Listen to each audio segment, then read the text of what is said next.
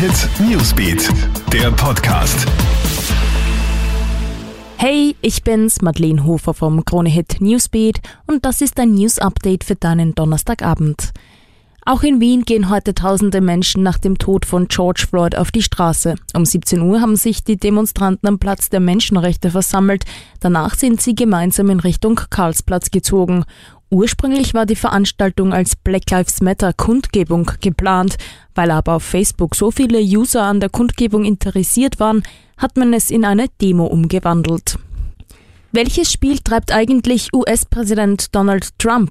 Die USA sind ja nach dem Fall George Floyd im Ausnahmezustand. Trump hat zuletzt damit gedroht, das Militär gegen die eigene Bevölkerung einzusetzen und sich als Law and Order Präsident bezeichnet. Für Beobachter ist klar, er inszeniert sich als Kämpfer, weil er hofft, dass ihm das bei der Wahl hilft. Seine Strategie, anstatt als Friedensstifter aufzutreten, hetzt er die Bevölkerung gegeneinander auf. Übrigens haben die Hassverbrechen seit Trumps Amtsantritt um 30 Prozent zugenommen. Das hat es seit den 60er Jahren nicht mehr gegeben.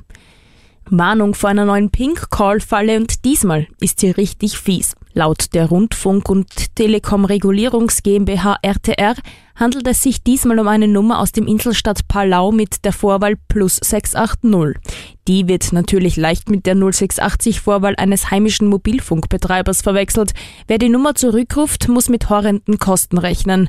Also bitte ganz genau hinschauen, wenn du von einer solchen Nummer angefunkt wirst und entzückender Nachwuchs bei den Zwergseidenaffen im Tiergarten Schönbrunn. Schon am 2. April ist das Jungtier auf die Welt gekommen. Bei der Geburt war der Babyaffe, dessen Geschlecht noch nicht bekannt ist, gerade mal so groß wie ein Daumen. Mittlerweile ist es schon kräftig gewachsen und auch für die Besucher zu sehen. Die Zwergseidenaffen werden gerade mal 15 cm groß und zählen damit zu den kleinsten Affen der Welt.